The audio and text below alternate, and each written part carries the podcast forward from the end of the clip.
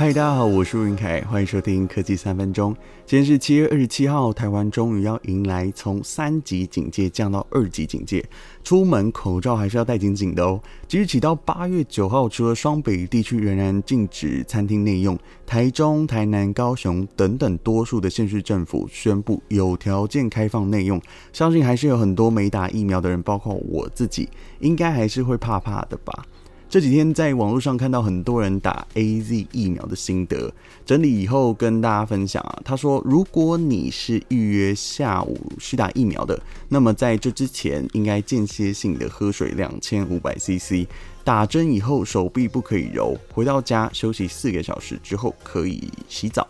手臂施打的部位大概会有微热发红的现象，用冰敷袋裹毛巾包着冰敷会比较舒缓。发烧很不舒服，如果有退烧药，能够使用药物可以减缓不适。但是呢，药物过敏的人就要去询问医生。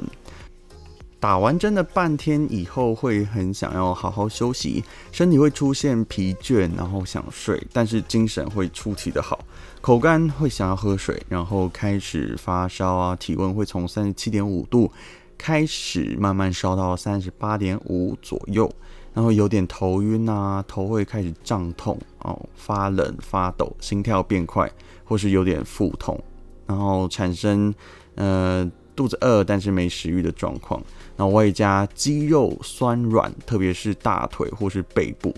骨头不定时会像是这种痛到钻进去的感觉，持续二十四小时，然后症状会越来越趋缓。以下的症状有可能啊，不是每一个人都会有，但是身体的症状反应如果太严重的话，还需要给医生去看一下。如果是我呢，预计大概八月九月会轮到要施打这个呃莫德纳或者是 BNT 的时候，再来跟大家分享一下心得。好，切入今天的主题。好，身为网络世代的原住民啊，确实网络改变了我们很多对于智慧生活的想象。从速度很慢的这种拨接网络，到现在的光纤上网，到目前为止呢，我想分享的一个是网络搜寻的一些心得。在回想在国小或是国中的这个学习阶段，如果想要查询一些。资料好，在十五年前可能会采用雅虎的知识家，在这个平台是两千零四年十二月的时候上线，截至二零一五年初啊，在台湾地区的市占率是百分之六十。但是随着 Google 公司来台湾扎根，在中文化搜寻的技术越越来越完善，后面发展的产品呢，也有像云端啊、Google Drive、Google 地图或是 Google 相簿等等。这种云端的产品越来越多元，好，也逐渐成为台湾使用者网络搜寻的第一选择。所以到二零一八年的六月，Google 市占率就冲上八十六点五五 percent，然后雅虎的市占率就跌到剩下十一点七。生活在每个人都可以快速创造讯息的年代，使用网络搜寻的过程当中，虽然可以快速获取知识，但是同时也会带来一些缺点。像是第一个要跟大家分享的就是网络的资料正确性，在网络搜寻的过程当中，你可能会面临到资料的不正确性，常见的原因就会像是。第一个网络资料的正确与否，在网络搜寻的过程当中，可能会面临到资料的不正确性。常见的原因就像是假讯息、假新闻，很多时候在不知情的情况下，发现媒体平台可能有特定立场，然后他没有保持中立，或是把特定的政党、日期、种族、性别等等资讯进行捏造，但是读者已经在阅读或是聆听的时候。在脑海中记录下了这个错误的资讯，这个时候可能会发生在各个领域，只要有网络的地方就有可能会发生。举例像是学术单位，它有可能就是论文的数据抄袭或是资料内容的造假。在资讯爆炸的情况下，如果发现了阅读不正确的资讯时，能够透过多方的搜寻，确保自己不容易被混淆视听。因为现在网络的公民都很有可能是内容的创作者，要取得网络的成本其实很低啊，特别在台湾，你只要有一只手机加上吃到饱的 SIM 卡就可以上网了。像我在进行讯息发布的时候，会把自己要传递的资料再把关一次，不然分享错了讯息也会很抱歉。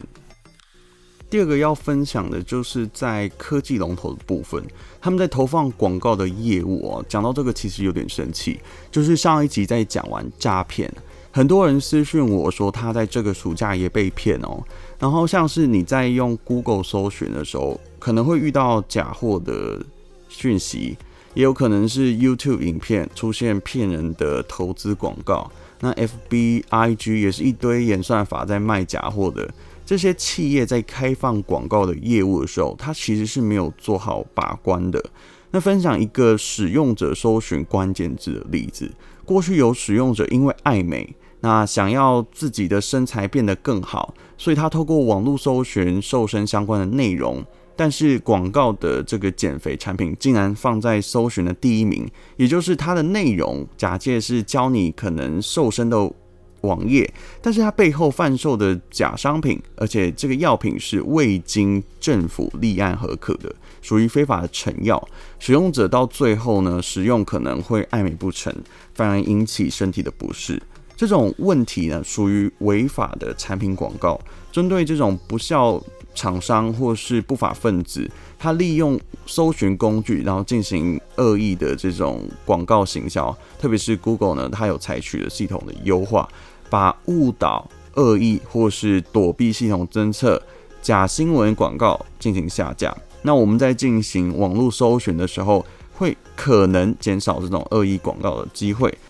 那接下来要跟大家分享的是网络资讯搜寻的行为跟判准，它可能会遇到的状况，像是查询的困难啊，或是阅读错误的讯息。可能会疑惑网络内容的可靠性。那以下有几个方法可以判断，像是文章的作者是不是有可靠的学经历，然后他的背景如何。第二个部分是内容精确的程度，文章里面有没有完整的提及人事时地物，整体有没有被完整的讲述。第三个是它的合理性，内容是不是保持客观的，或是具有一致性的思维。最后一点就是它内容的总结是可以支持的，背景数据是有来源可以解释的。这一集会讨论到这个网络当中啊，以搜寻来讲最基础的事情啊，是因为在二零二零年台湾网络报告当中，以去年的数据来说，对于网络的使用行为，特别是 COVID-19 影响的程度调查当中，餐饮外送就占了三十六点五 percent，线上学习二十一点五，浏览。呃，网络新闻是十九 percent，所以在这个阅读数据以后啊，特别有感触，因为每一个人在使用软体应用的过程当中，都会需要触碰到搜寻。也是因为台湾目前啊还处在疫情阶段，所以有很多来路不明的讯息，还是需要多方的查证。具备基础的网络识读能力啊，了解资料的日期，或是他在发布讯息平台上面的公正性，那也要了解一下，就是平常这些网络的留言，就能小心有心的人士，他透过网络来进行。呃，错误的讯息传播或是呃诈骗啊，以上就是今天的内容，希望你会喜欢。我的节目在 Podcast、Spotify、KKBOX 上面都可以搜寻得到，也欢迎追踪、按赞并分享。我们下次再见喽，拜拜。